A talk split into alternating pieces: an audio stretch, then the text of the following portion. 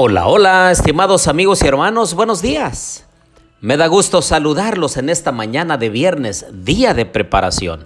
Yo espero, la verdad, que ya a estas alturas nosotros tengamos preparado todo en la casa.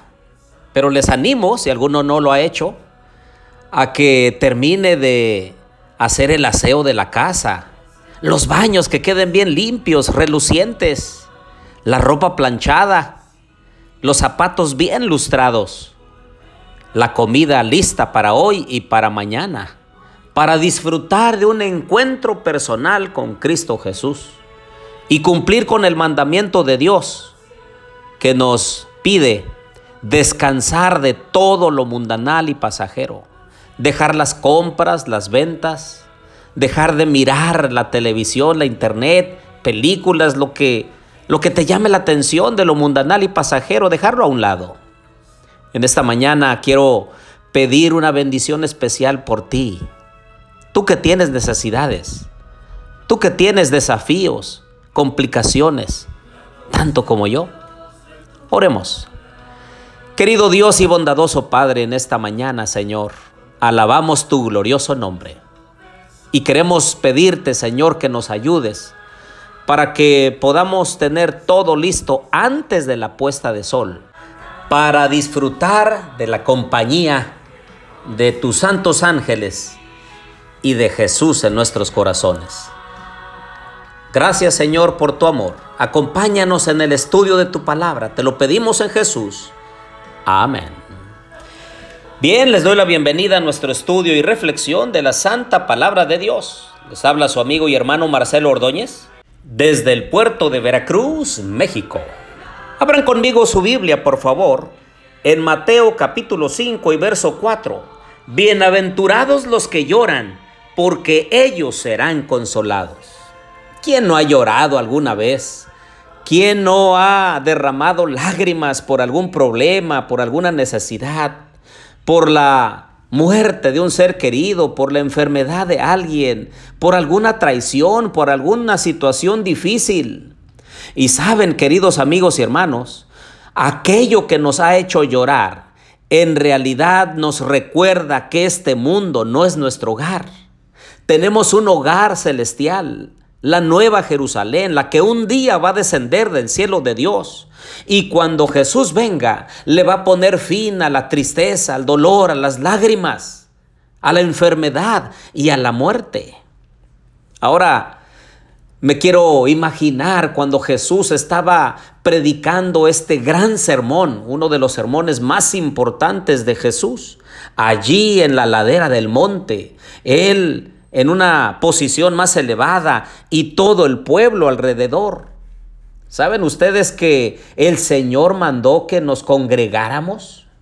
Y Él tenía un propósito. Deuteronomio capítulo 31, versos 12 al 14, Dios le dijo a Moisés, harás congregar al pueblo, hombres, mujeres y niños y los extranjeros que estén en tus ciudades, para que oigan y aprendan a temer a Jehová, vuestro Dios, y cuiden de cumplir todas las palabras de esta ley. Así es, el mismo Señor, nuestro Dios, tuvo como propósito congregarnos. Y en aquel entonces se reunían allí en el desierto, después cuando llegaron a la Canaán terrenal, se reunían sistemáticamente. Posteriormente hicieron sinagogas en cada lugar, en cada tribu, y se reunían. En el exilio, aún en el exilio, ellos se seguían congregando. Hoy nosotros como cristianos también tenemos el deber de seguirnos congregando semana tras semana, día tras día, de acuerdo a la experiencia de cada uno en su denominación. Nosotros como iglesia nos reunimos eh, los domingos, los miércoles, viernes y el sábado. Pero como familia debiéramos de tener el altar familiar, matutino y vespertino. De acuerdo a la familia, de acuerdo a los hijos, en la mañana debiéramos tener el culto matutino 5 o 10 minutos.